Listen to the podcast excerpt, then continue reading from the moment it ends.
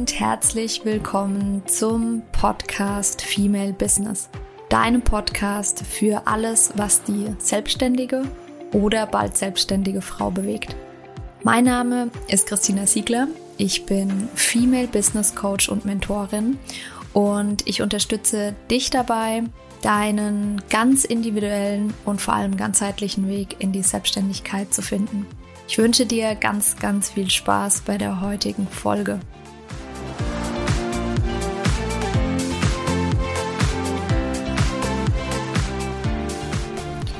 Herzlich willkommen zu einer neuen Podcast-Folge. Heute eine etwas ungewöhnlichere Folge und zwar geht es um das Arbeiten auf Reisen und ähm, ja, ich mache mit dir hier so einen kleinen Truth-Check und wie du vielleicht auch in ja, ganz vielen vorherigen Folgen festgestellt hast, bin ich immer ein Freund von ehrlicher und offener Kommunikation. Und daher will ich dir überhaupt nichts vormachen, sondern wirklich mal in die Realität reingehen, was es denn eigentlich so auf sich hat mit dem Arbeiten auf Reisen, wie gut es funktioniert oder auch nicht und wünsche dir ganz, ganz viel Spaß bei der Folge. Fangen wir mal mit den positiven Gesichtspunkten an. Du weißt ja bestimmt, dass ich seit hm, Juli letzten Jahres, jetzt musste ich selbst überlegen, das heißt seit knapp einem Dreivierteljahr unterwegs bin in Australien und wir haben am Anfang Haus gesittet und sind seit ein paar Wochen jetzt auch unterwegs, sodass wir einfach ähm, ja, gereist sind, hatten auch Besuch aus Deutschland und ähm, waren zwischendrin campen. Wir waren in Airbnbs, also ganz, ganz verschiedene ähm, Checkpunkte, die wir quasi hatten. Und ja, was Fakt ist, wenn man auf Reisen ist, natürlich kann man grundsätzlich erstmal von überall aus und zu jeder Zeit arbeiten. Das heißt, ich kann mir dadurch, allein dadurch, dass ich selbstständig bin, erstmal raussuchen, an welchem Ort ich arbeiten möchte, ob ich beim Campen im Auto oder Bus arbeiten möchte oder ähm, irgendwie auf dem Liegestuhl am Strand oder am Pool liege. Das bleibt mir offen und auch zu welcher Tageszeit. Wenn ich jetzt kein Morgenmensch bin, dann arbeite ich halt eher abends oder umgekehrt. Das ist grundsätzlich erstmal richtig. Und du kannst natürlich auch ja, den Vorteil einfach nutzen, die Welt zu bereisen, also unterschiedliche Länder kennenzulernen. Australien ist ein sehr extremes Beispiel jetzt, weil wir da natürlich den Zeitunterschied haben. Da komme ich auch gleich dann nochmal drauf zu sprechen. Aber es ist grundsätzlich möglich. Du kannst von Australien, Bali, Mexiko, Kanada, der Antarktis arbeiten, wie du Bock hast und lernst dadurch natürlich sehr, sehr, sehr viel von neuen Ländern, neuen Kulturen äh, kennen. Du lernst neue Menschen kennen. Und ja, was dort auch passiert ist, wenn du das tust, lebst du auch irgendwo integer mit deinen Werten, wenn dir das Reisen wichtig ist, wenn dir Freiheit und Unabhängigkeit wichtig ist. Es geht ja ganz vielen Selbstständigen so, dass es mit einer, das ist jetzt ein Gefühl von mir, das ist nicht wissenschaftlich, statistisch belegt, das ist einfach nur ein Gefühl von mir, aber ich glaube, mit einer der ähm, häufigsten Gründe für die Selbstständigkeit ist es mehr Freiheit und Unabhängigkeit im Leben zu haben. Und ja, das hat man auf jeden Fall mit der Selbstständigkeit und wenn man ähm, auf Reisen unterwegs ist. So. Und wie ich die Folge schon eingeleitet habe, möchte ich natürlich sehr, sehr ehrlich zu dir sein und ich könnte mir vorstellen, dass das ganz, ganz viele Menschen da draußen auch interessiert, wie es in echt ist, weil uns wird das gerade in den sozialen Medien momentan sehr, sehr, sehr häufig ähm, vor. Ich weiß noch nicht mal, ob gelebt, vorgelebt das richtige Wort ist oder zum Teil auch vorgemacht, weil natürlich ist es in der Realität in manchen Punkten einfach nicht so geil, wie es auf Instagram aussieht. Und daran möchte ich dich sehr, sehr gerne teilhaben lassen, weil die Wahrheit ist, du kannst nur in gewissem Maße von überall und äh, zu jeder Zeit arbeiten, weil je nachdem, was du machst, und die meisten sind ja digital unterwegs und die meisten haben auch Kunden, die man, manche haben mehr Kunden, manche weniger, manche haben mehr Kontakt mit den Kunden, wie zum Beispiel ich. Im Coaching, ich habe natürlich Coaching-Sessions, es gibt natürlich auch digitale Arbeiten wo der Kontakt zu den Kunden hauptsächlich über E-Mail und Chat stattfindet. Das ist natürlich, das macht das Ganze einfacher.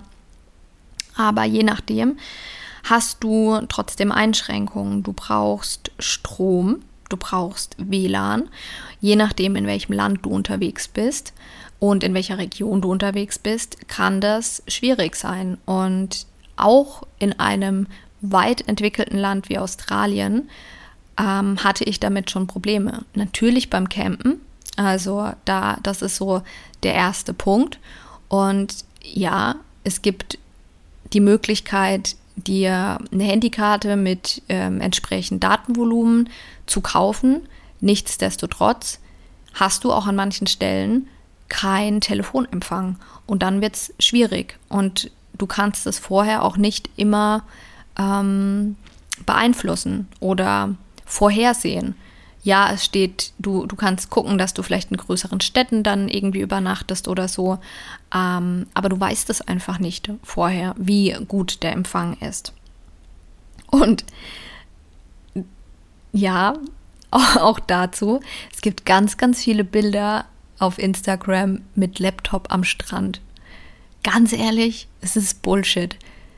Du wirst dich nicht mit Laptop, Laptop an den Strand setzen. Punkt A, weil dein Laptop ziemlich schnell wahrscheinlich überhitzen wird. Und Punkt B, weil es im Sand auch einfach zum einen unbequem und zum anderen ähm, für deine Geräte auch echt schlecht ist, wenn es überall die Sandkörner ähm, reinpustet. Also auch das ist eher so ein bisschen, ja, Show, würde ich sagen. Ähm, ja, und du kannst auch, das habe ich jetzt gerade schon gesagt, je nachdem, wie viel Kontakt du mit deinen Kunden hast, wie viele Kunden du hast, auch nicht zu jeder Zeit arbeiten, wie du Bock hast, weil du musst dich natürlich auch nach deinen Kunden richten. Und da kommt, kommt das Thema Zeitverschiebung mit rein. Ich habe aktuell zehn Stunden Zeitverschiebung. Viel mehr geht nicht, es geht ja nur bis zwölf. Ähm, Hawaii ist quasi das Extrem. Da sind es, ähm, wenn ich es nicht komplett falsch habe, aber da müssten es zwölf Stunden Zeitverschiebung sein. Das ist noch ein Ticken extremer. Ähm, aber dadurch äh, hast du nur ein bestimmtes Zeitfenster. Und bei mir ist es zum Beispiel so, dass wenn ich Kunden habe, muss ich abends arbeiten. Und gleichzeitig ist es auch eine Einschränkung für meine Kunden. Ähm, zum Teil, das klappt bisher sehr, sehr gut.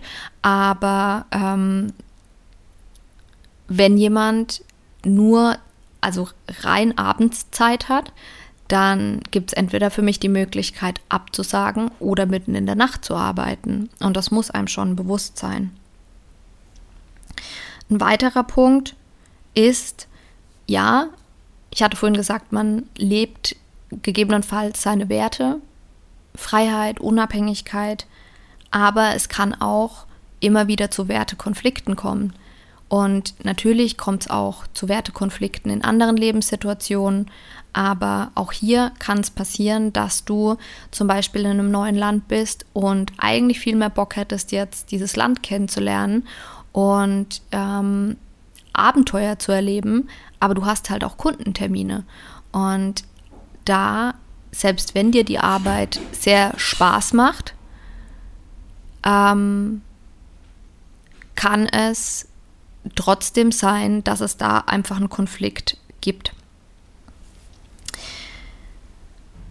Es besteht die Möglichkeit und die Eventualität, dass du Kunden enttäuscht, weil auch da, mir ist es selbst glücklicherweise noch nie passiert, aber mit einer Coaching-Kollegin habe ich gesprochen, die auch ähm, auf Reisen zwischendrin unterwegs war und bei ihr war es so, dass sie halt leider eine Unterkunft erwischt hat, ähm, bei der das WLAN nicht gut funktioniert hat. Und dann war es wirklich so, dass die Kundin gesagt hat, naja, wenn das so ist, dann ähm, suche ich mir lieber einen Coach in Deutschland. Was natürlich sehr hart ist, weil eine, ähm, eine instabile Internetverbindung kann ähm, überall, das kann, kann einem überall passieren. Es muss nicht nur auf Reisen sein. Und da komme ich gleich zum nächsten Punkt. Und das entspricht leider der Realität. Durch das Reisen, natürlich wird es Kunden geben, die du dadurch anziehst, weil sie sich das auch wünschen.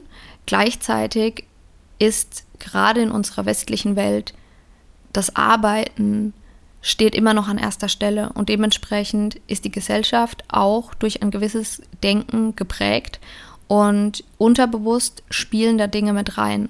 Und das ist genau das, was wahrscheinlich bei dieser Kundin dann auch passiert ist.